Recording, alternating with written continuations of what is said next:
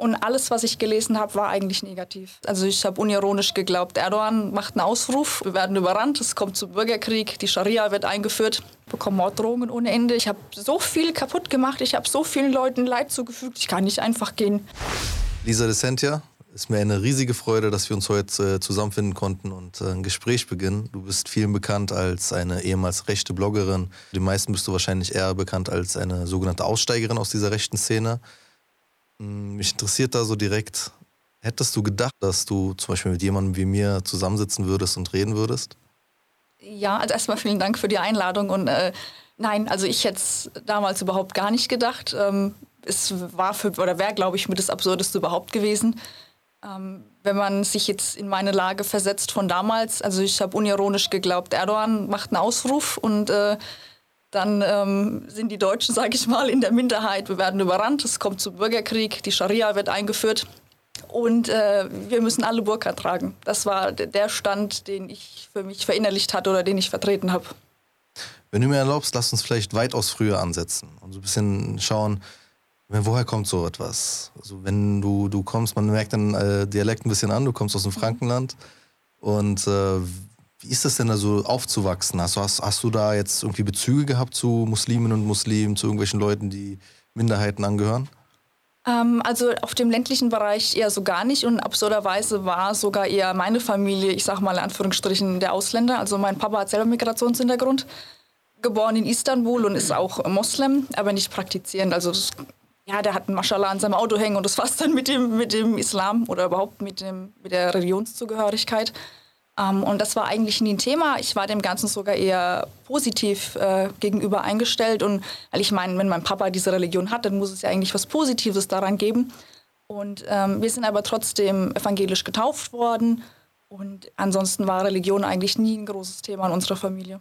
Auch nicht so der Umgang damit, was es heißt, äh, Minderheit in Deutschland zu sein oder dass man eben vielleicht auch den einen oder anderen Gedanken da hatte, wie so ein Vorurteil? Ähm, nee, also ich habe das erst ähm, selber in der Schule gemerkt. Ähm, ich habe jetzt mehr oder weniger, ich sag mal, das Glück, dass ich ähm, in dem ländlichen Bereich nicht so stark aufgefallen bin optisch. Das ist ja das, was, ähm, was mir andere eben auch sagen. Von wegen, ja, meine Mama ist auch deutsch, aber mir sieht man es eben an, dass ich nicht typisch deutsch aussehe. Da ähm, bin ich quasi so durchgeflutscht. Mhm. Wenn man meinen Nachnamen nicht gesehen hat, ich hieß damals Korkmatz mit Nachnamen. Und ja, da war das für viele Lehrer klar aus welchem Haus man da kommt und das hat man auch gemerkt. Und aufgrund dessen hat dann meine Mama sogar den Nachnamen ändern lassen. Also meine Eltern haben sich getrennt und die hat uns dann den Nachnamen vom Stiefvater gegeben, der eben typisch deutsch geklungen hat. Und dann hat man auch die Veränderung gemerkt. Aber für mich war das äh, in dem Moment kein Thema. Also ich konnte das damals noch nicht zuordnen mit zehn Jahren, dass das da als Rassismus war. Das heißt aber auch, du selbst bist also nicht aufgewachsen mit irgendwelchen Vorurteilen gegenüber anderen und eben all diesen Gedanken, die du jetzt vorhin beschrieben hast, wie du hättest Angst, dass all das jetzt passieren könnte. Nee. Mm Wann kam nicht. das? Ähm, also das kam mit dem Umzug nach Köln. Also ich habe ja drei Kinder und bin damals wegen dem Vater von den Kindern nach Köln umgezogen. Und zu dem Zeitpunkt war das dann damals mit der Kölner Domplatte, mit dem Vorfall ähm, an Silvester. Und das war so das erste Mal, wo ich ganz stark gemerkt habe in den Medien, dass da plötzlich eine Gruppe Männer einer gewissen Religion zugeordnet werden und nur noch und auf einmal hat sich nur noch um dieses Thema gedreht. Und das war erstmal das, wo ich mir dachte, okay, wow, was passiert da jetzt? Und ähm, da habe ich dann auch erstmal angefangen, mich in den Medien, ich sage mal, einzulesen, in Anführungsstrichen. Und alles, was ich gelesen habe, war eigentlich negativ. Egal in welchen Foren ich geschaut habe oder welche Nachrichten ich gelesen habe, es ging immer der Islam die Muslime und das war alles ein Überbegriff. Und das in Kombination mit äh, Frauen werden vergewaltigt, werden umgebracht und ähm, ja, das war somit das Erste, was sich dann auch negativ bei mir eingepflanzt hat, wenn man so sagen möchte. Wenn du jetzt sagst, so egal welche Medienforen, hast du so Beispiele, wo man da so, also wenn, wenn du jetzt die ersten Nachrichten bekommst, die haben wir alle bekommen. Also jeder, der in Deutschland Nachrichten konsumiert und auch wenn man die selbst nicht mal aktiv verfolgt, dann kriegst du mit in Köln ist was abgelaufen. Und das ist so ein riesiges Thema gewesen. Ähm, jetzt hast du dich dann wahrscheinlich ein bisschen weiter dann äh, informieren wollen. Wo informiert man sich dann? Also wo bist du dann gelandet? Ähm, also quasi der Einstieg an Nachrichten, den ich äh, bekommen habe, war erstmal so die Welt, die, ähm, die Bildzeitung natürlich auch. Und ich bin dann ähm, relativ schnell über Facebook auf Islamkritiker gekommen, wie Hamid Abdel Samad oder Ahmad Mansour. Ähm, dann gab es noch die Seyran Attisch aus Berlin. Und ähm, ja, diese Islamkritiker haben da eigentlich exakt das Gegenteil getan von dem, was sie immer sagen. Äh, die Radikalisierung, also heute würde ich sogar sagen, dass sie mich ein ganz, ganz großes Stück weit radikalisiert haben. Und das ist eigentlich so das Schockierende an dem Ganzen, weil diese Menschen ja eigentlich dafür da sein sollten, den Leuten diese Angst zu nehmen. Aber aufgrund dieses Wissens, was sie vorgeben, ja, meistens sind es ja irgendwelche Islamwissenschaftler, so wie Hamid Abdel Samad, da vertraut man dann als Laie. Und ähm, wenn man dann nur schlimmste Horrorgeschichten hört und das immer wieder und man vertraut dann diesen Leuten auch eben, man denkt ja, es sind irgendwelche Fachmänner, ähm, dann wird das Ganze deutlich ähm, schlimmer, als man sich ausdenken mag. Und da spielt eben auch wieder die Medienwelt mit rein, dass ähm, Parteien wie die AfD sowas zum Beispiel als komplettes Programm nehmen. Und ganz vielen Islamkritikern, in Anführungsstrichen, ist das auch egal. Also die nutzen dann diese Bühne auch. Und es geht dann alles relativ schnell in eine gewisse Richtung. Und was mich da auch entsetzt hat, ist, dass man ähm, eigentlich, egal wo man schaut, selbst im linken Spektrum oder ich sage mal im feministischen Spektrum, findet man überall ähm, eigentlich islamophobe, nicht mal islamkritische Aussagen. Jetzt das beste Beispiel äh, mit der Schweiz, mit dem Vollverschleierungsverbot, dass feministische Organisationen sich dafür einsetzen, dieses Vollverschleierungsverbot einzusetzen.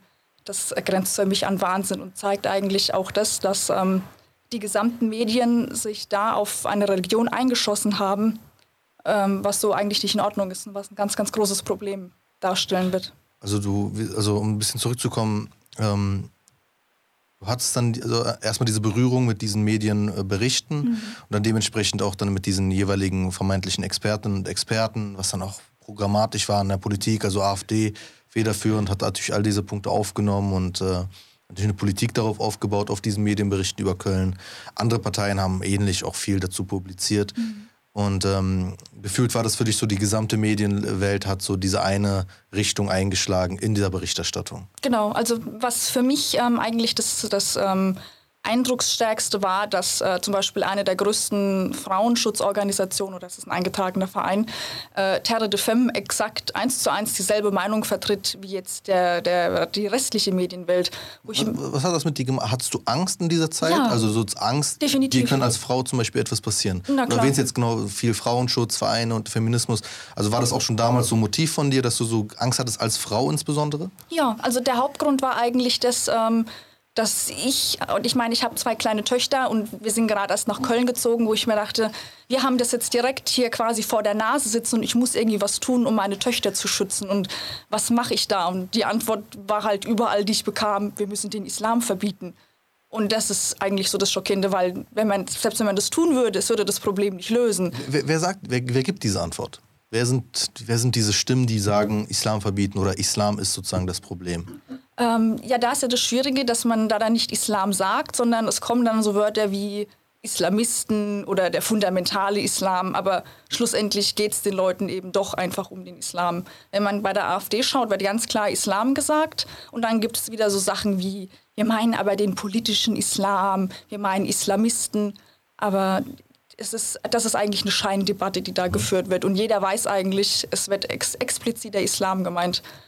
Und das habe ich den Leuten dann wirklich auch geglaubt. Und das hat sich zu einer massiven Angst und fast schon zu einer psychischen Störung entwickelt. Also ähm, ich lag teilweise nachts weinend in meinem Bett, weil ich äh, Angst um meine Töchter hatte. Was, was macht man dann? Also was waren dann so diese konkreten Schritte, die dann daraus resultiert sind?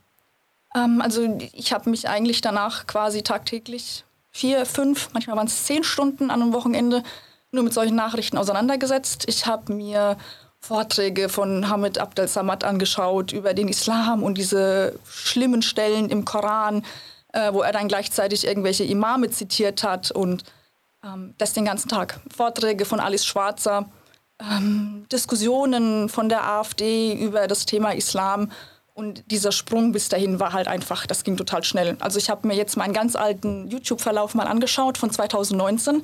Der war noch eingespeichert und es geht wirklich los mit Terre de Femme Frauenschützen, Hamid Abdel Samad und plötzlich kommt da die AfD und das in einem Zeitraum von vier Wochen. Wo, wo war dann der Schritt, als, also wo, wo du dann nicht mehr nur Konsumentin solcher Inhalte warst, sondern auch selbst gesagt hast, ich mache jetzt selbst Videos dazu? Ähm, das hat vier oder fünf Monate gedauert. Und da, zu dem Zeitpunkt war ich auch dann schon äh, überzeugte AfD-Wählerin. Also die AfD hat sich das ja quasi auf die Fahne geschrieben. Die haben ja sonst gar kein Programm. Ähm, wir stellen uns gegen den Islam, wir wollen keinen Moscheebau haben. Und ähm, ja, das, das hat mir eigentlich gereicht. Also die haben es geschafft, mit, der mit dieser Zusammenarbeit von diesen angeblichen Islamkritikern oder auch einfach durch die Arbeit, die die öffentlich-rechtlichen gemacht haben oder auch äh, private Nachrichten, private Zeitungen, ähm, die haben es darauf, die haben es damit geschafft, eine Wählerschaft hochzuziehen, denen es langt, wenn man damit ankommt, man schließt alle Flüchtlinge raus, die den islamischen Glauben haben. Ähm, das reicht den Leuten. Und das ist eigentlich das Entsetzliche, dass man gar keine richtige Politik macht, sondern man macht Politik, indem man andere Leute ablehnt, die Religion äh, ablehnt oder verteufelt und noch falsch darstellt. Und das hat dich das irgendwie glücklich gemacht in dem Moment? Also, oder hat das dich irgendwie beruhigt? Ja, beruhigt. Also definitiv, weil ich wusste, okay, da ist jemand, äh, der nimmt sich dem an. Und da hat man ja auch das Phänomen, es ist ja nicht nur in Deutschland so, wir haben es ja in den Niederlanden so mit Gerd Wilders, der ja quasi auch nichts anderes macht. Ähm, es ist in Frankreich mit der Le Pen. Also die haben es geschafft, ihre inhaltslose Politik mit Angst zu füllen. Und diese Angst schüren sie immer, immer wieder. Und wenn man sich die Statistiken anschaut, dass jemand, der einmal AfD wählt, der wählt sie auch danach wieder. Also alle anderen Parteien, die haben nicht so eine, so eine Bindung zu ihrem Wähler, wie es die AfD gemacht hat. Und das wirklich einfach nur durch Angst. Und wenn du den Leuten dann vorgaukelst, du änderst was und du beschützt sie, dann sind die dir dankbar dafür. Und dann wählen die dich auch und dann verzeihen die dir auch alles. Hm. Wenn du so zurückdenkst, diese Phase, in der du dann angefangen hast, und du wurdest dann auch relativ erfolgreich mit diesen Videos, da waren einige Videos, die waren, man kann sagen, viral sind die gegangen und ähnliches. Wie, was, was hat das mit dir gemacht, so zu sehen, dass du nicht nur jetzt beispielsweise dann die Konsumentin bist oder die Ängstliche bist, sondern eine derjenigen bist, die auch Einfluss nimmt? Ähm, also ich habe gesehen, dass, ähm, ich sag mal, die große Mitte mir eigentlich zustimmt. Also man kann bei YouTube nachschauen, wer hat diese Videos geteilt und wo wurden die geteilt. Und ich habe da plötzlich CDUler drin gesehen bei mir, obwohl ganz, ganz eindeutig war, hallo, ich positioniere mich für die AfD. Mir haben Polizisten geschrieben, die meinten, ja, wir sehen dieses Problem auch und man muss dagegen vorgehen. Und ich hatte das Gefühl, ich mache damit wirklich etwas Richtiges, so absurd es auch klingt. Aber dadurch, dass ich auch so viel Support aus der gesamten, durch, von jeder Mittelschicht bekommen habe, von jeder gesellschaftlichen Schicht, hatte ich wirklich das Gefühl, ich mache was Richtiges und ich tue was Gutes. Das ist jetzt nicht mehr so. Nein. Und das ist der Punkt. Irgendwas ist dann passiert. Ja. Ähm, also der, das Schlimmste für mich, wo ich es dann wirklich gemerkt habe, dass da Menschenverachtung dahinter steht und nicht so, wie es vorgegaukelt wird, der Schutz der Frauen. Das ist ja eigentlich das Perfide an der ganzen Sache. Äh, diesen Männern sind die Frauen eigentlich scheißegal. Die respektieren eine Frau mit Hijab genauso wenig wie ohne Hijab. Und das hat man jetzt auch gesehen bei der Kampagne in der Schweiz. Das war eine rechtskonservative Partei, die äh, den gleichen Lohn für Frauen abgelehnt hat. Die haben eine Kampagne gegen Sexismus abgelehnt. Und plötzlich entdecken die den Feminismus für sich. Das ähm, macht überhaupt gar keinen Sinn. Und ähm, dass trotzdem über 50 Prozent zugestimmt haben, zeigt eben auch, dass diese, diese Maschinerie mit dieser Angst, die funktioniert wahnsinnig gut und die haben das erkannt. Es ging wohlgemerkt in der Schweiz um insgesamt schätzungsweise 30 Frauen, ja. die einen sogenannten Hijab, äh, Nikab tragen. Genau. Oder Burka.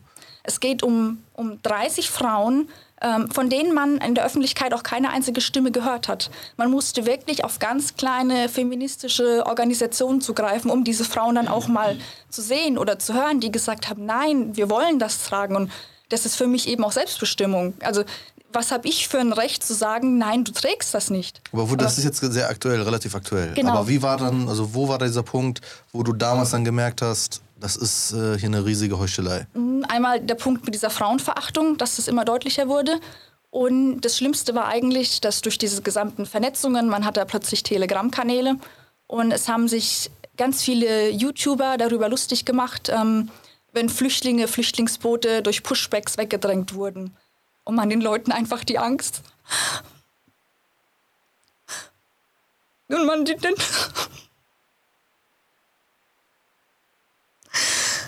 Nimm die Zeit. Nimm die Zeit, na, ist gut. Ähm, alles gut, alles gut. Ja. Ja, und man, man hat den Leuten wirklich die Angst angesehen. Man hat da die kleinen Kinder in den Booten gesehen. Und diese Menschen haben darüber gelacht. Ich habe Aufdeler gesehen, die kommentiert haben, selber dran schuld, wer, wer, wer seine Kinder so einer Gefahr aussetzt. Ah, und es sind immer noch zu wenig, die gestorben sind.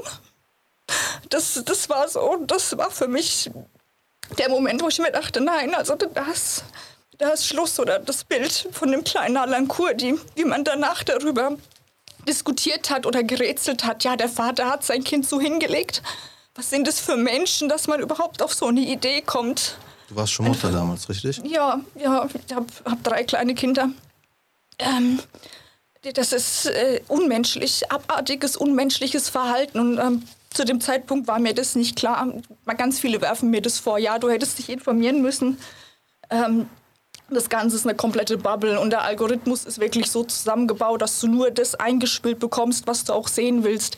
Mein YouTube-Kanal war voll mit irgendwelchen Islamkritikern, islamophoben Videos. Du hast da nichts Aber anderes mehr gesehen. Du, konntest du damals nicht wissen? Nein. Das wusstest du nicht. Ich hatte keine Ahnung. Ich hatte überhaupt gar keine Ahnung. Und wie mir das dann klar geworden ist, was da für Menschen dahinter sitzen und was, was, was deren Intention eigentlich ist. Ich habe mich zu Tode geschämt. Ich wusste nicht, was ich machen sollte. Ich, äh, ich habe geheult, wochenlang. Ich hatte so ein wahnsinniges schlechtes Gewissen. Ich wusste nicht, was ich machen sollte. Hau ich einfach ab, lösche ich alles. Wo ich mir aber dachte, nee, ich habe so viel kaputt gemacht. Ich habe so vielen Leuten Leid zugefügt. Ich kann nicht einfach gehen. Also zumindest, dass ich die Möglichkeit hatte, das war ja dann noch das, was ich gemacht habe, dass ich gesagt habe, ich treffe mich mit dem AfDler. Ähm, und zeige, wie die Leute hinter der Kamera bzw. hinter der Fassade eigentlich reden. Und äh, das war für mich dann mehr oder weniger Genugtuung, dass ich da doch noch vielleicht ein kleines Stückchen beitragen konnte, dass die Leute verstehen, was da für Menschen sitzen. Dass da Aussagen getätigt wurden, ich weiß gar nicht, ob ProSieben das gezeigt hat, ähm, wo er meinte, ja, es müsste nur mal wieder sich irgendeiner in die Luft sprengen und äh, dann geht es der AfD besser, dann gehen, gehen die, die Stimmen für die AfD wieder nach oben. Also man spielt mit Menschenleben. Und ich glaube, das ist ganz, ganz vielen überhaupt gar nicht bewusst, dass äh, da keine Politik für Bürger gemacht wird, sondern es wird Politik gegen Bürger gemacht und es nur um die eigene Partei hochzubekommen. Und dafür nimmt man alles in Kauf. Du, äh, da, du bist ja dann relativ bekannt geworden, gerade auch dann nochmal durch diese Pro-7-Doku, in der dann eben dieser berühmte Satz fiel, wenn es Deutschland äh, schlecht geht, geht es der AfD gut. Mhm. Ähm, und du hast danach, das war so, also ich soweit ich verstehe, davor war schon so deine Entscheidung getroffen, aber dann war das dann damit auch publik. Wie, wie hat sich dann, dann entwickelt? Also ab dem Moment, als klar war, die gehört nicht mehr zu uns sozusagen. Die ist jetzt, die hat jetzt gegen die AfD geschossen oder sie hat jetzt die AfD bloßgestellt. Wie hat sich das Leben dann gestaltet? Ähm, also ab dem Zeitpunkt habe ich ähm, Morddrohungen bekommen ohne Ende. Beleidigungen ohne Ende. Freunde, von denen ich dachte, sie seien Freunde, ähm, die haben mich komplett blockiert. Die haben meine Adresse veröffentlicht, die haben meine Handynummer geteilt. Ähm, die haben Infos meiner Kinder geteilt. Also das ging dann auch so weit, dass ähm, ich gestalkt wurde zu Hause. Ich habe ähm, Bilder der Kinderzimmerfenster meiner Kinder, die hatte ich so mit Kreide bemalt, wo die Namen drauf standen. Die habe ich auf Twitter wiederentdeckt mit der Androhung, man sollte da vielleicht mal ab und zu einen Backstein reinschmeißen. Vielleicht trifft man ja mal etwas, was mir wichtig wäre. Ähm, das Jugendamt wurde mehrfach anonym kontaktiert mit dem, also das alles wurde auf Twitter immer angekündigt. Das ist quasi Rechts-Twitter-Accounts. Und ähm, ja, da hat man im Namen dann schon SS oder irgendwelche anderen Nazi-Symbole wieder gefunden, wo dann gesagt wurde, ja, hier ist übrigens die Nummer von dem Jugendamt von der Lisa, äh, die wohnt übrigens da, also Adresse wurde alles veröffentlicht. Melde die doch mal, dass die ihre Kinder schlägt. Und da gab es dann auch wirklich Anrufe und Meldungen und wir haben auch seit über einem Jahr wirklich Kontakt zum Jugendamt und diese Meldungen hören eben auch nicht auf. Und da wird auch ganz klar gesagt. Äh, Was macht die Polizei? Gar nichts. Also ähm, die Polizei hat bezüglich den Morddrohungen am Anfang gesagt, äh, äh, es wird jetzt mal reichen mit den Anzeigen. Ich glaube, ich habe drei Anzeigen gestellt gehabt oder vier. Ähm, ich sollte das Internet ausmachen, dann ist auch wieder Ruhe. Ich sei selber daran schuld, weil ich meine Freunde in die Pfanne gehaut habe.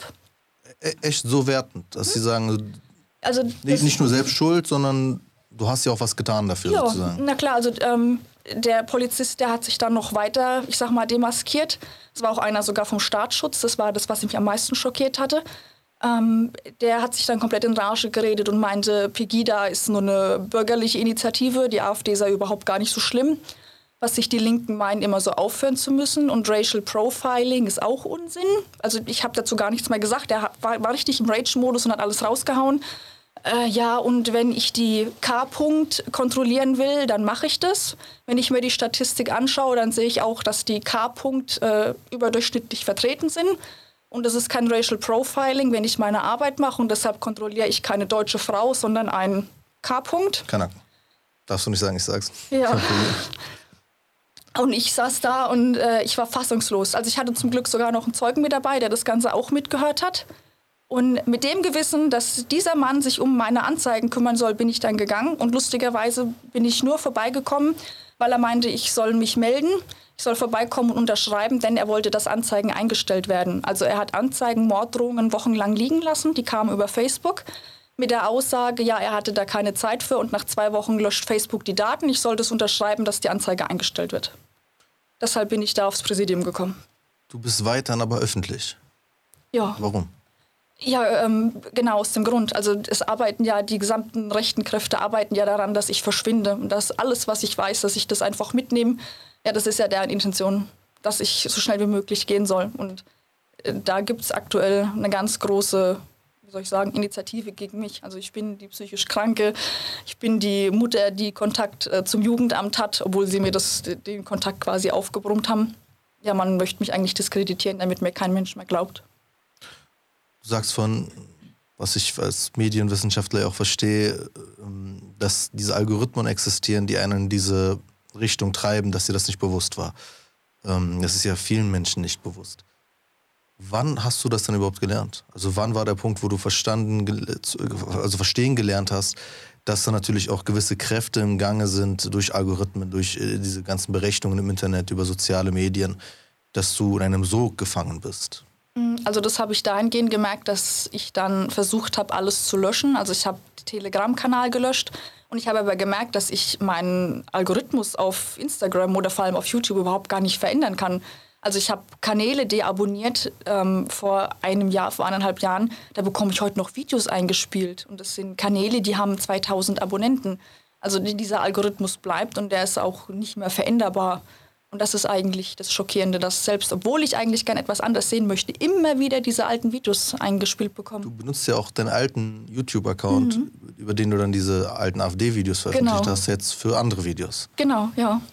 Hast du damit dann jetzt die Erfahrung gemacht, dass vielleicht andere Personen auch ähm, aus diesem Lager dann diese anderen Perspektiven hören und vielleicht auf dich zukommen und sagen, ich will da raus? Ja, also das ist, äh, das war auch meine Intention, weshalb ich meinen Kanal dann auch nicht gelöscht habe, weil ich mir dachte, man hat man dann mal die Möglichkeit, in so einen AfD-Kanal, der zu 100 Prozent aus AfD-Wählern besteht, mal eine andere Meinung reinzudroppen, weil das passiert ja eigentlich nie, eben durch diese Blasenbildung. Und ähm, es gab dann auch wirklich äh, Fälle, die mir dann per E-Mail geschrieben hatten, hatten und meinten, ähm, Lisa, also ich war auch schockiert, aber nach dem, was du mir jetzt noch alles gesagt hast, äh, ich weiß nicht mehr, was ich machen soll. Also die Leute waren auch wirklich äh, ratlos, hilflos. Und bei den meisten ist eben auch das Problem, dass deren Freundeskreis sich genauso verändert hat wie meiner. Also es ist nicht so, dass du nur einen Haken bei der Partei machst, sondern du krempelst eigentlich dein komplettes Leben um. Und wenn du dich dann für einen Ausstieg entscheidest, stehst du meist komplett alleine da. Und das überlegen sich viele, ob sie das dann wie, machen. Wie stellt man ne? sich das vor, Leben umkrempeln? Also eigener Freundeskreis, das ist naheliegend. Man lernt vielleicht Leute auf Demos kennen oder keine Ahnung wie. Ähm, aber wo ist denn, denn noch, wo ist denn noch so diese Systematik im Leben, die es dann so zu durchbrechen gelte? Ähm, also hauptsächlich sind es eigentlich die kompletten Nachrichten. Also man schottet sich ja von allem ab, man, ähm, man liest keine normalen Nachrichten mehr, man schaut kein CDF mehr, man hat äh, eigentlich seine kompletten eigenen Nachrichten. Wenn man Fernsehen schauen will, dann macht man sich YouTube an oder man guckt, guckt sich Filme an, die man sehen möchte.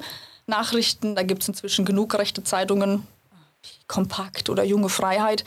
Ähm, ja, du konsumierst dann eigentlich nur noch das. Und dein Freundeskreis verabschiedet sich dann auch komplett von alleine, weil wer will einen AfDler in seinem Freundeskreis haben? Und du selbst möchtest ja auch eigentlich nur noch mit AfDlern unterwegs sein, weil du weißt, die haben quasi dieselbe Meinung wie du. Und dadurch baut man sich dann sein komplettes Netzwerk in so einer AfD-Welt auf. wo die Meinung auch immer wieder einfach nur unterstützt wird. Und Hat denn keiner versucht, irgendwie von Freunden oder so, von der Familie zu sagen, ey Lisa, was ist los? Macht, so, was passiert da? Mm, nee, also mein Vater hat damals ziemlich schnell den Kontakt abgebrochen mhm. und äh, auch meine ganzen Cousinen alle. Also da gab es gar nichts. Und das Schlimme ist eigentlich, dass meine Mama, ähm, die hat sich quasi mit radikalisiert. Also meine Mama ist äh, zu 100% überzeugte AfD-Wählerin. Ähm, die hat so Sachen gesagt wie, äh, ich schäme mich dafür, dass ich einen Türken geheiratet habe, wo ich sage, Mama, ich bin deine Tochter, ich bin daraus entstanden. Ja, trotzdem schäme ich mich dafür, hätte ja nicht sein müssen. Ähm, das macht einen schon fertig, wenn man das von der eigenen Mutter hört. Und ähm, wenn ich dann versuche, mit ihr zu reden und versuche, irgendwelche Sachen zu widerlegen, das prallt halt einfach an ihr ab. Also selbst das Gespräch mit Lüd, wo es eben hieß, äh, Flüchtlinge vergaßen oder erschießen, da hat sie mich gefragt, ob das dann auch wirklich passiert ist oder ob ich mir das nicht ausgedacht habe. Also wenn einem die eigene Mutter schon nicht glaubt, ähm, das, das macht einen ziemlich fertig. Ich nehme an, dennoch behältst du den Kontakt zu deiner Mutter. Äh, ja, also ich habe es ganz lang versucht, aber sie fängt inzwischen ähm, auch an, ich sag mal, meinen großen Sohn, der ist acht, damit zu konfrontieren mit diesen Nachrichten. Also sie hat es auch geschafft, meine komplette Familie ihrerseits äh, auf die Seite der AfD zu ziehen. Mein Bruder zum Beispiel auch. Ich habe noch eine, noch eine Stiefschwester, mein Stiefvater. Die sind alle zu 100 Prozent AfD und äh, die hassen und verabscheuen mich. Was ist, das haben, ist, das haben ist, sie mir auch so gesagt. Was ist da der Punkt? Also im Vergleich zu, jetzt im Vergleich zu deiner Vita, du hattest diese Angst. Als Frau, als über die, durch diese Nachrichten ist man auf der Straße noch sicher, etc. Was ist denn bei den anderen der Punkt? Was, haben die auch gewisse Ängste da in diese Richtung oder was macht dir denn anfällig dafür? Ja, also es ist eigentlich exakt dasselbe wie bei mir. Es ist äh, Angst, es ist die Angst vor Überfremdung, so wird es mir immer gesagt. Ähm, ich war ja auch ganz viel auf Demos unterwegs und mir standen da Männer gegenüber, 40, 45 Jahre alt, mit Tränen in den Augen, die meinten, Lisa, ich habe Angst, mein Land zu verlieren. Also nicht nur ich jetzt als, ich sag mal, junge Frau hatte Angst, sondern die, diese Angst, die haben es auch geschafft, erwachsenen Männern diese Angst einzuprügeln, diese eigentlich nicht greifbare Angst vor einer Religion. Und das ist eigentlich das Schockierende. Aber dieses Bild, was ist denn nun das Bild dieses Muslims, das dort gezeichnet wird? Wie kann man sich das vorstellen? Also jetzt mal so weniger abstrakt. Wie ist diese Angst begründbar bei denen? Was stellen die sich denn konkret vor? Was passiert jetzt? Ähm, was passiert? Äh, der, ich sag mal, ähm, die Scharia wird als allererstes eingeführt. Also wie, wir, wie, wie, wie, soll das passieren? Ich ja, weiß nicht, ob, dir, nicht. ob dir Akif Prinici etwas sagt. Ja, ja doch, der Name mhm. sagt mir was. Genau, der wird ja da auch sehr, immer, sehr, sehr gern benutzt oder zitiert. Ähm, von wegen diese 5 Millionen Muslime, die wir hier haben, die Zahl stimmt gar nicht und es sind viel, viel mehr. Und überhaupt, Erdogan hätte ja auch den Aufruf gemacht, dass die türkische Frau ganz, ganz viele Kinder bekommen sollte. Und mhm. was man jetzt ja angeblich auch sehen würde, dass Familien mit türkischem oder mit Migrationshintergrund viel mehr Kinder haben. Und wenn man das quasi in die Zukunft rechnen würde, dann würde irgendwann die deutsche Familie mit nur also einem denken, Einzelkind es, aussterben. Es gibt so ein klares Ziel. Genau, genau. Es gibt auch Befehlshaber, die das genau. vorgeben. So, okay. Erdogan hätte das quasi Aber hätte das ist es explizit immer Erdogan es ist oder immer, immer Erdogan. Leute? Nee, nee, ah, es ist äh, Erdogan und er hat den ganz klaren, das, quasi den Befehl gegeben, dass die türkische Frau ganz viele Kinder bekommen sollte, damit das deutsche Kind irgendwann ausstirbt. Spricht Erdogan aber eigentlich auch zu Arabern und Bosnien? nee, nee, also, nee, das interessiert mich wirklich so. Das Bild ist dann so... Ähm, was ist jetzt, also es sind ja nicht nur Türken in Deutschland, die muslimisch sind. Ja, das, das, das, das, das, ist, das ist egal, wir sind alle, wir sind alle Türken, halt alles, alle, das sind alle Moslems, alle, ja, okay. das, das ist, das ist äh, normal, da wird nicht differenziert. Nee, ja. nee leider nicht. Ähm, ja, genau. Und, äh, und irgendwann würden dann quasi durch die Parlamente, würde dann irgendwann eine islamische Partei Einzug in den Bundestag gewinnen und die würde dann für die Scharia stimmen. Und das ist quasi das große Ganze. Und dann gibt es so jeweils, also dann, das ist dann so durch bestimmte sogenannte Vordenker dann in dem Fall, die zeichnen diese Bilder, die sagen, das wird so ja. ablaufen. Genau, also ähm, ah. der bekannteste ist ja zum Beispiel Thilo Sarrazin. Also ich habe bei yeah. mir fünf, fünf oder vier Bücher vom Thilo Sarrazin äh, stehen, der ja quasi eigentlich nichts anderes geschrieben hat als genau das.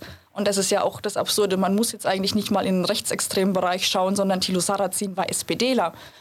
Ja, also es ist es zieht sich halt quasi bis zur Mitte hin und das ist eigentlich das Hauptproblem. Man, man, man ich muss sagen, das ist ja auch eines deiner Hauptmotive. Also du sprichst sehr viel jetzt mittlerweile darüber ähm, und deine Kritik geht auch immer mehr, also, also natürlich ist deine Kritik sehr klar gegen rechts und gegen die AfD, also namentlich, aber du erwähnst auch oft, dass es eben eine breitere Masse auch gibt und dass eben das bis in die Mitte eindringt, dass du Zustimmung damals erhalten hast äh, aus der sogenannten Mitte, aber auch bis heute so siehst, dass diese Positionen, die du von der AfD kennst, auch in der Mitte vertreten sind. Als rechte Aussteigerin, denke ich, hat man, glaube ich, ja eher so auf einer breiten Gesellschaft erstmal so, ein, so eine Aufmerksamkeit und man denkt sich dann, ähm, ja, die, da sollte man zuhören. Du hast jetzt aber dann eben nicht nur gegen rechts geschlagen, sondern eben auch gegen weite Teile der anderen politischen Landschaft, um klarzumachen, ich sehe da Ähnlichkeiten. Wie ist da die Resonanz? Ja, also durchgehend schlecht eigentlich. Also man, dachte ich mir. Man, man hört mir eigentlich nur zu, solange ich etwas über die AfD sage. Sobald ich aber dann ähm, ins Spiel bringe, dass ich boah, unzählige E-Mails von CDU-Lern, von ganzen Kreisverbänden der CSU oder auch von der CDU, von der FDP bekommen habe, dann, äh, ja, dann cut. Das wollen wir nicht hören. Wir wollen nicht hören, dass es äh, einen institutionellen Rassismus gibt. Nein, Rassismus hat erst mit der AfD begonnen. Und das ist ja einfach schlichtweg falsch. Also ähm, ich habe mich mit meinem Vater darüber unterhalten, wo er gesagt hat, mein Vater war übrigens zuallererst in Köln und ist dann erst nach Bayern gegangen. Mhm ähm, wo er gesagt hat, er weiß noch ganz genau die Wahlkämpfe der CDU, der CDU von vor 20 Jahren, wo es hieß, von wegen Wahlrecht für Türken, nein, danke und äh, zweiter Pass auch, nein, danke. Ähm, es ist, war eigentlich nie anders und man hat sich immer einen Schuldigen gesucht und den hat man da eigentlich gefunden. Und das ist auch das Hauptproblem, was ganz viele Medien eben gar nicht wahrhaben wollen. Also das beste Beispiel, ähm, äh, jetzt mit, mit Christchurch, gibt es denn eine religiösere Tat, als in zwei Moscheen zu gehen und 51 Menschen zu erschießen? Wir haben da nicht drüber geredet, ob das ein Christ ist. Kein Mensch weiß das, ob es ein Christ ist. Selbst ich habe es versucht herauszufinden, zu googeln. Man findet da kein einziges Stichwort drüber. Hätte das jetzt ein Mensch mit Migrationshintergrund gemacht, wüssten wir ganz genau, was es für eine Debatte gegeben hätte. Und der Punkt ist einfach der, dass bei Deutschen ist es immer das Individuum. Man muss auf die einzelne Person schauen es bei Personen mit Migrationshintergrund, Türken, äh, Syrer oder insgesamt Muslime, dann ist es immer die gesamte Gesellschaft. Und das ist eigentlich der Hauptkritikpunkt, den ganz, ganz viele nicht anerkennen wollen.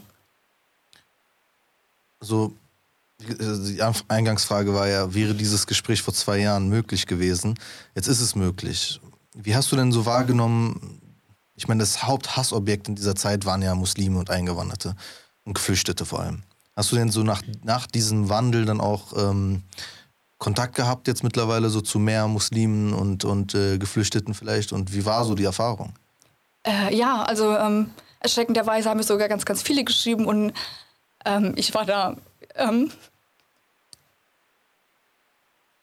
ich war da ähm, wahnsinnig berührt von, dass mir so viele geschrieben haben und ähm, es hat mich kein einziger beleidigt. Ich habe keine einzige Beleidigung erhalten von Personen, die gesagt haben, du Lisa, ich bin praktizierender Muslim und ich kann das nachvollziehen, was dir passiert ist und ich verzeih dir. Und ich habe bei fast jeder Nachricht habe ich geweint, weil mir das so leid tat, weil ähm, die Menschen, die mir da geschrieben haben, die waren alle wahnsinnig gutherzig und ähm, ich hätte das niemals gedacht. Und ähm, ja, das, das hat mir da eben auch nochmal gezeigt, dass das, was ich aktuell mache, das absolut Richtige ist und dass ich da ganz, ganz vielen Menschen Leid zugetan habe. Mhm. Wirst du überall wirklich auch akzeptiert als diejenige, die das jetzt das nicht mehr ist? Nee. Also das, ähm, das Absurde ist, dass ich eigentlich ähm, eine ganz große muslimische Community hinter mir stehen habe, die immer wieder sagen, Lisa, wenn was ist, melde dich, ähm, du bekommst Hilfe. Ähm, während man jetzt, ich sag mal, von der politischen Linke, äh, da kommt eigentlich, also ich habe eigentlich jetzt mit denen mehr Probleme als zu meiner Zeit, als ich rechte YouTuberin war. Also wenn, Warum?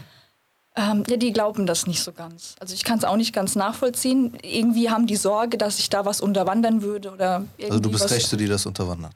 Das ist ich, die ich, genau, also ich Sorge. bin inzwischen jetzt nicht sogar nur rechts, sondern ich bin inzwischen sogar Neonazi, obwohl ich das zu meiner Zeit, als ich rechts war, auch nicht war. Aber, aber, also was ist der Anhaltspunkt? Was, das der, was ist die Logik? Ich habe keine Ahnung, ehrlich nicht. Also mir haben ganz, ganz viele gesagt, dass ich das Beispiel bin, dass man Menschen eben verändern kann und dass der Diskurs etwas bringt. Also da muss ich auch erwähnen, dass mich ähm, zu dem Zeitpunkt, wie ich das mitbekommen habe mit dieser Menschenfeindlichkeit, hat mich eine ähm, Gruppe kontaktiert von, ich sag mal, linken Aktivisten. Da war auch ein Moslem sogar mit dabei. Ähm, und die haben mich äh, total lieb und warmherzig aufgenommen, obwohl wir ja eigentlich politische Gegner waren zu dem Zeitpunkt. Und die meinten dann, Lisa, deine Intention damals mit Frauenschützen war total gut, aber dein Weg dahin ist komplette Scheiße. Also das, das macht keinen Sinn, was du gemacht hast. Was war denn eigentlich deine Intention? Und dann habe ich das erzählt und ja, wir haben ganz, ganz viel darüber geredet, wochenlang, monatelang. Ähm, und die haben dann eben auch gesagt, Lisa, du musst erst mal raus aus diesem ganzen Nachrichtenfluss. Lösch erst mal alles, damit du wieder klar denken kannst, weil ich das wirklich nicht konnte. Also ich war so drin in diesem Wir werden islamisiert Zug. Also ich würde jetzt rückblickend sagen, ich hätte wirklich eine Therapie gebraucht. Also das war, das war nicht normal. Also die haben mir da wirklich rausgeholfen, dass ich überhaupt wieder rational denken konnte. Ähm, ich habe also es ist, äh, es ist nicht, nicht beschreibbar, wie ich mich da gefühlt habe und was ich, da, was ich da für Ängste hatte. Wenn du versuchst, das so mal so aus der Vogelperspektive zu betrachten, was hätte dir geholfen in dem Moment, damals in diesem Angstmoment? Was, wie, wie, hätte man dir irgendwie helfen können oder hätte man da irgendwie einen Einschnitt machen können? Ja, also eigentlich schon direkt zu Beginn, äh, vielleicht sogar meine eigene Familie, dass mein eigener Vater gekommen wäre und gesagt hätte, Elisa, das, was du dir da anschaust, entspricht da nicht der Wahrheit. Also es gibt zum Beispiel eine, eine Studie, die herausgefunden hat, dass ähm, 90 Prozent der Muslime, wenn man anfängt bei Ägypten bis hin zu Palästina, bis hin zum Iran, die lehnen den IS ab, zu 90 Prozent. Du bekommst hier in Deutschland aber vermittelt, dass der IS irgendwie was Tolles sei. Das äh, stimmt nicht. Und so eine Stimme hätte ich da, glaube ich, gebraucht. Oder ich hätte einfach nur einen Freund gebraucht, der gesagt hätte, ey, Moment, du verrennst dich da in was, das entspricht so nicht der Wahrheit. Aber der Zug war dann eben nach Monaten abgefahren und hätte man da versucht, mit mir zu reden, ich glaube, ich hätte komplett abgeblockt. Also da ist eigentlich nur der Tipp, wenn man merkt, dass da jemand plötzlich AfD-Beiträge liked oder solche Sachen sich insgesamt anschaut, dass man dann mit dem wirklich redet und ihn dann nicht äh, abstößt oder den Kontakt sogar abbricht. Also so ein bisschen entgegen dieser Prämisse, die viele haben, man redet mit Rechten nicht. Mhm. Genau, also der Punkt ist halt auch der, ab wann ist man denn rechts? Also ich habe ganz, ganz viele kennengelernt, die ähm, aus purer Verzweiflung die AfD gewählt haben. Ich will die nicht in Schutz nehmen, aber ähm, ich habe zum Beispiel auf einer Demo eine ältere Frau kennengelernt. Ach, die war vielleicht so um die 80 mit ihrem Rollator. Die wollte mir ihr letztes Geld zustecken, wo ich gesagt habe, nee, um Gottes Willen, das behalten Sie schön. Ja, aber dann gehst du mit mir die Demo entlang. Und ich habe mich den kompletten Demoweg mit ihr unterhalten. Die meinte, sie hat vier Kinder, sie sammelt Pfandflaschen, sie hat eine ganz kleine Witwenrente und äh, sie ist am Ende und ihr geht es einfach beschissen. Sie weiß nicht mehr, was sie machen soll. Und ähm, da wäre eigentlich der Punkt gewesen, dass da die linken Parteien diese Person eigentlich aufsammeln und sagen, also Moment mal, die AfD und auch die CDU wird das soziale Problem nicht lösen.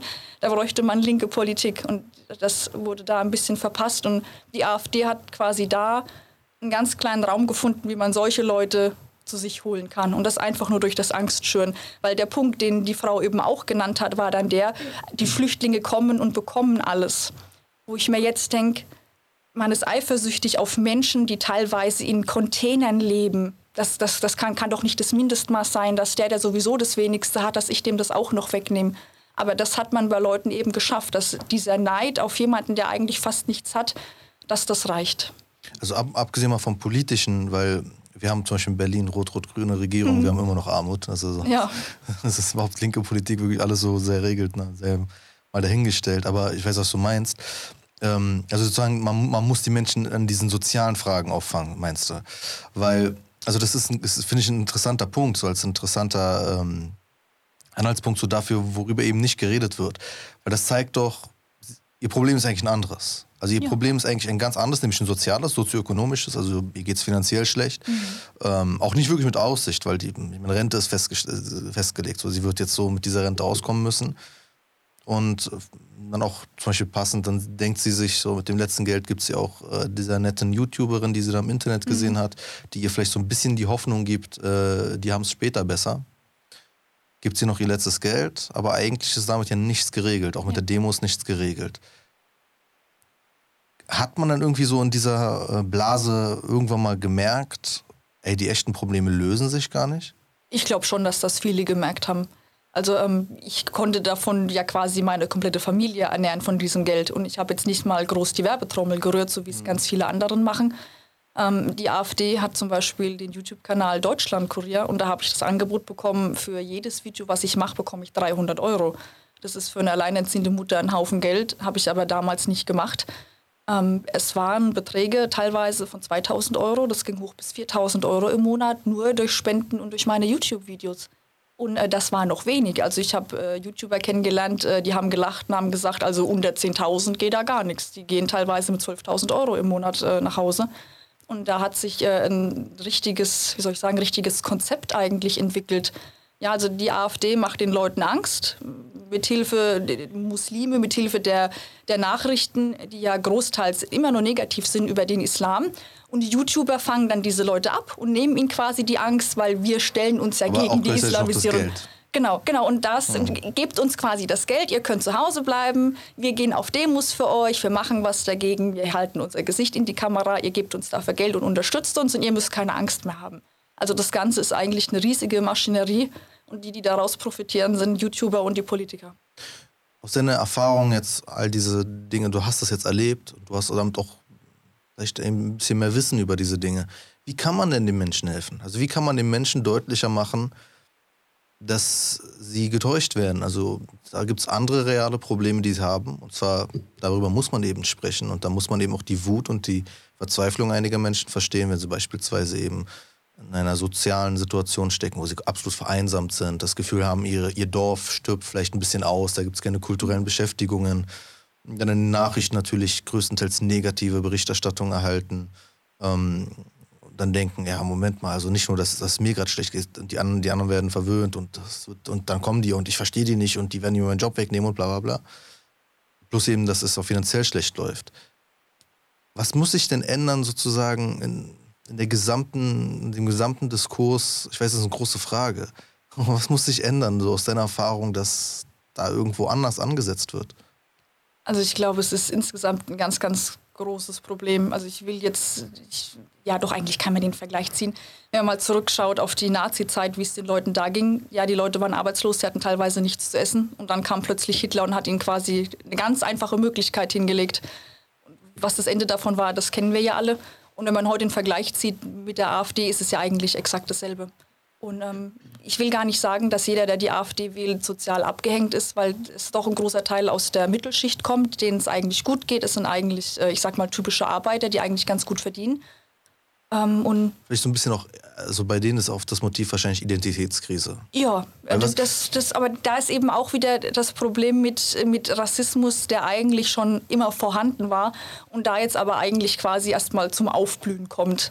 So habe ich ganz oft das Gefühl. Also mir sind Leute begegnet, die gesagt haben, ja, sie haben früher die NPD gewählt und jetzt wählen sie die AfD, weil sie denken, dass äh, die Stimme mehr erreicht werden kann. Wo ich mir dachte, ach du Scheiße, NPD, das geht, da, da war Schluss für mich.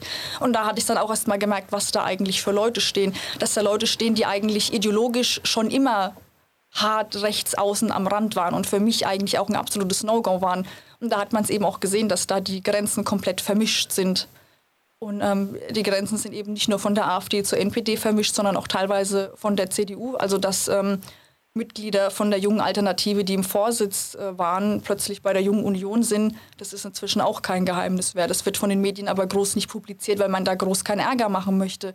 Aber es ist schon ein ganz großes Verwischen und ich glaube, wenn man nur die soziale Frage klären würde, ist das Problem damit äh, nicht behoben. Also es ist eigentlich ein ganz, ganz großer Generationskampf, was äh, institutionellen Rassismus angeht. Ich meine, wenn du sagst jetzt schon oft so die Medien und die meisten Medien und so, ich bin jetzt auch kein, ich bin nicht zimperlich mit Medienkritik als Medienwissenschaftler sowieso nicht, aber man könnte natürlich da jetzt so sagen, Moment mal, das ist vielleicht ein bisschen vereinfacht.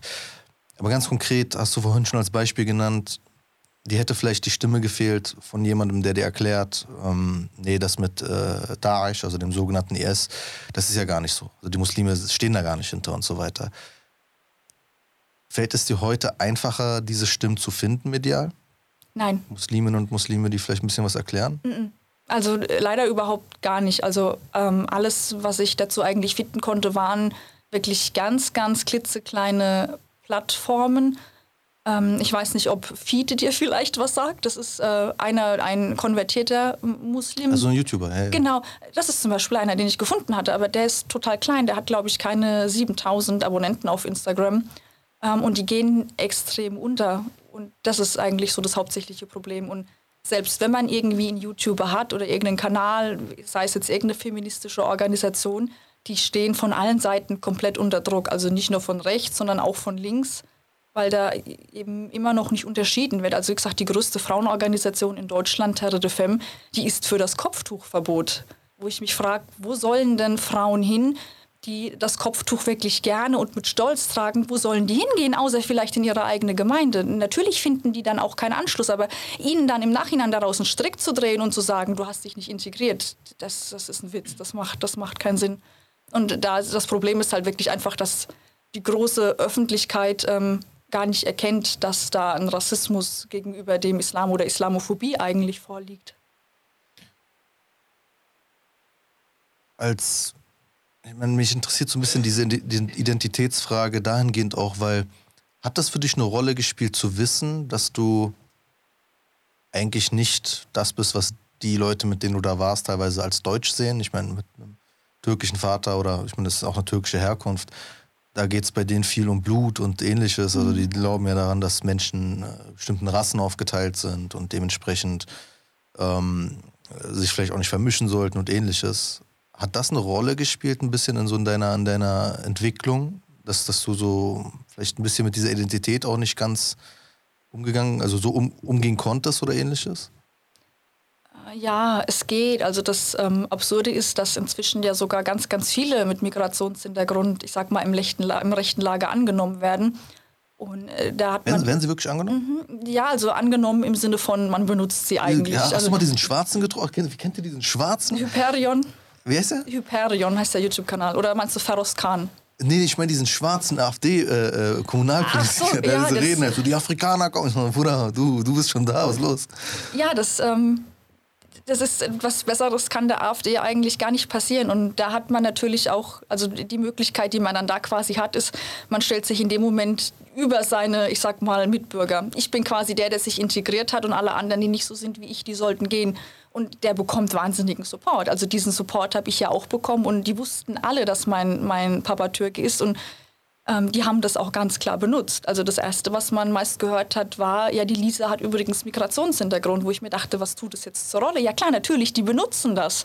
Die benutzen das ganz klar für die, für die Leute außen, denn ich meine, wenn man selber Migrationshintergrund hat, kann man ja nicht rassistisch sein. Natürlich kann man das, aber... Aber war das für dich auch vielleicht ein bisschen dazugehören? Ja, klar, natürlich. Also ähm, ich, war, ich war davor eigentlich, äh, ich war auf dem Land, äh, die, die Corgi wurde ich immer genannt. Also Anschluss hat man nie gefunden. Ja, es ist ein kleines komisches Dorf, wo jeder mit jedem verwandt ist und plötzlich komme ich da rein. Meine Mama hatte da damals schon Probleme, sich da irgendwie zu integrieren. Das hat da schon überhaupt gar nicht gepasst, weil die zugezogen war aus Köln. Ähm, und dann komme ich dahin und irgendwie versucht man Anschluss zu finden. Dann, ich bin noch alleinerziehend, ich habe drei Kinder ja, man steht, ich sage mal, in der Gesellschaft sowieso, sowieso ziemlich weit unten. Und auf einmal wird man da extrem gehypt und ja, die Lisa, eine Vorzeigefrau und die will man heiraten. Und man sich denkt, oh, okay, also ich bin jetzt plötzlich nicht mehr der Bodensatz der Gesellschaft, sondern man lobt mich und man schreibt mir und bedankt sich. Und das war natürlich äh, Ego-Streichler des Jahrhunderts und das bekommen alle anderen natürlich auch. Ne? Gerade eben dann auch Leute, die jetzt vielleicht POC sind oder wie Feroz Khan, der seine Wurzeln in Pakistan hat, was ja noch absurder ist. Also der, der hat ein Video darüber gemacht, dass ähm, POC nachweislich, also seiner Meinung nach nachweislich strafbarer sind. Und ich mir denke, hast du mal in den Spiegel geguckt? Was erzählst du da? Aber ähm, die, hängen, die hängen da so tief drin in ihrer Ideologie, die vergessen das, glaube ich, oder sie wollen es vergessen die stellen sich in dem Moment auf die Seite der weißen Rechten. Hast du manchmal so in der Erfahrung, das interessiert mich, weil du, du kennst die Leute ja ein bisschen besser, das Gefühl, da sind auch Leute, die wissen, dass sie Scheiße labern, es ist ihnen vollkommen egal. Also ja. sie wissen, sie meinen das gar nicht so und ja. sie labern einfach nur, weil sie wissen, es kommt gut an. Na klar, also das bestes Beispiel ist, äh, der mir auch gesagt hat, ey Lisa, ich weiß, dass äh, der, der größte Anteil der Abonnenten absolute Vollidioten sind, aber hey, es bringt Geld. Wo ich mir dachte, boah, das hat er aber krass ausgedrückt. Also er hat auch gesagt, er macht extra kurze Videos, weil er weiß, dass die zu dumm sind, diese Videos zu verstehen, wenn die etwas länger sind.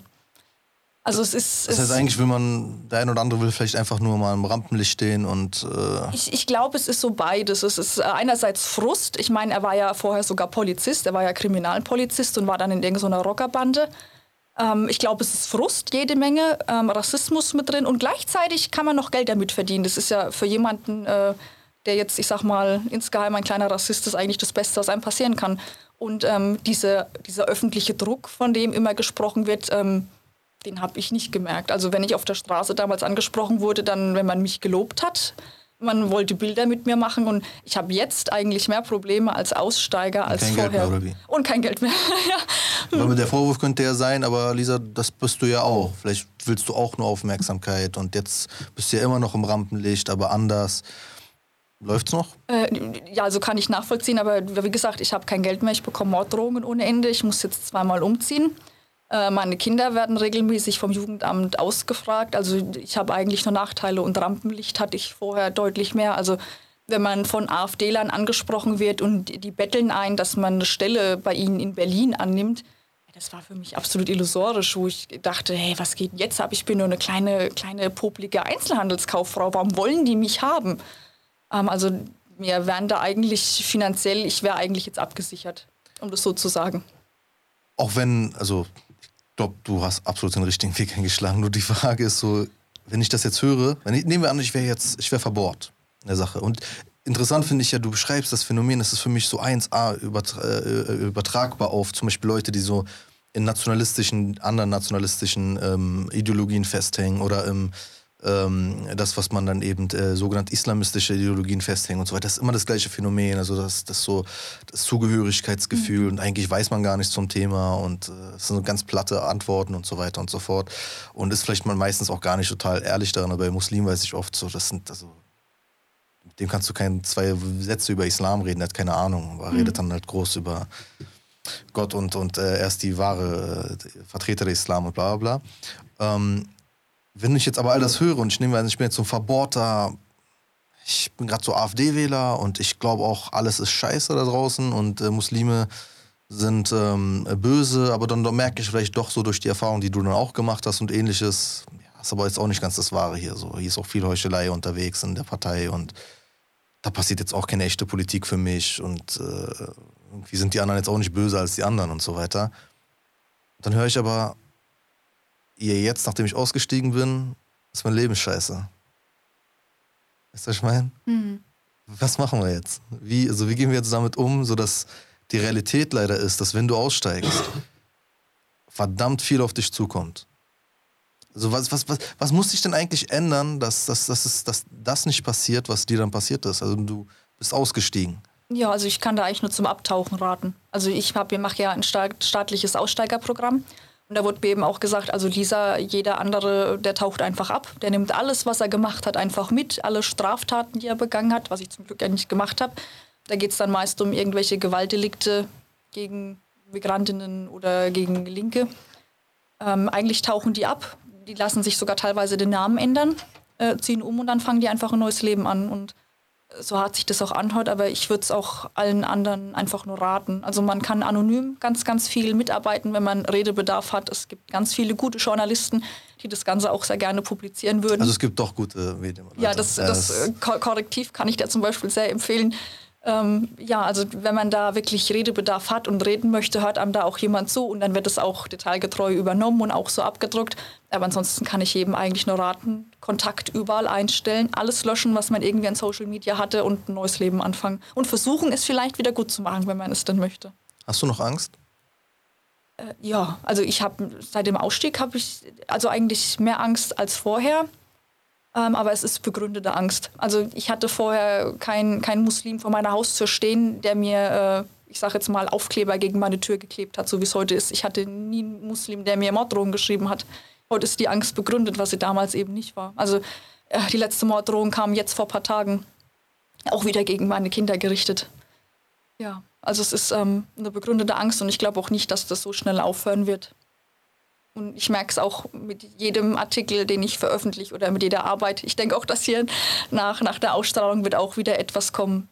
Die warten nur darauf und die sagen ja auch ganz klar, dass deren Ziel ist, dass ich gehe und dass ich einfach leise bin. Ja, sollen sie bei lange warten. Ne? Mhm. Hast du Hoffnung? Ja, ich denke schon. Also äh, man hat es ja gesehen anhand der Reaktionen, als das Ganze ausgestrahlt wurde. Ich habe ganz, ganz viele E-Mails bekommen von AfD-Lern, die meinten, Lisa, ich habe deine Videos immer geguckt und ich bin total fassungslos äh, ich gehe jetzt erstmal offline, ich brauche jetzt erstmal Zeit für mich. Es sind ja auch ganz viele AfDler äh, ausgestiegen, weil sie gesagt haben, es ist jetzt nicht mehr hinnehmbar, es kann man jetzt nicht mehr tolerieren. Äh, und das, das hat, mir, hat mir ganz viel Mut gemacht. Das hat mich sehr gefreut. Letzte Frage, was mich interessiert. Glaubst du, sie gehen erst recht auf dich so rauf, weil du eine Frau bist? Ja, Also das sowieso. Also weil sie Feiglinge sind. Ja, also Wollte ich hören. also es ist ja immer ganz viel mit Sexismus und wenn ich Beleidigung erhalte, dann sind es meist immer Vergewaltigungswünsche direkt mit. Gott bewahre dich vor all diesen Dingen. Ich denke, wir wünschen dir alle das Beste. Dankeschön. Und ähm, ich weiß, weiß nicht, ob es wichtig ist, immer zu hören. Ne? Es, ich glaube, es sollte nie ähm, falsch sein, sich zu hinterfragen, sich zu reformieren. Und wenn wir das, wenn wer hat das nicht nötig, auf egal welcher Ebene. Leute sollten sich da vielleicht nicht zu, ähm, zu ernst nehmen selbst oder zu heilig sehen selbst, dass man sich da nicht irgendwelche Dinge hat an sich, die man ändern müsste und auch ändern kann auch immer ändern kann. Ähm, ich glaube, wir sind, sollten alle so ein bisschen, Gott sei Dank habe ich so gelernt, mit diesem Gedanken aufwachsen. Es ist immer richtig, sich zu ändern. Es ist immer gut, sich zu ändern. Es ist auch immer möglich, sich zu ändern. Ich weiß, ich habe ähm, aber gelernt, es gibt ein Bittgebet. Das war von der Frau des Propheten Mohammed äh, Aisha. Ihr Bittgebet war, Gott halte mich im Wandel. Also vielleicht sollten manche Leute das öfter mal so äh, sich zu Herzen nehmen, im Wandel zu bleiben. Und äh, möge auch uns weiter im Wandel halten. Und äh, ich wünsche dir wirklich viel, viel Erfolg äh, im Guten.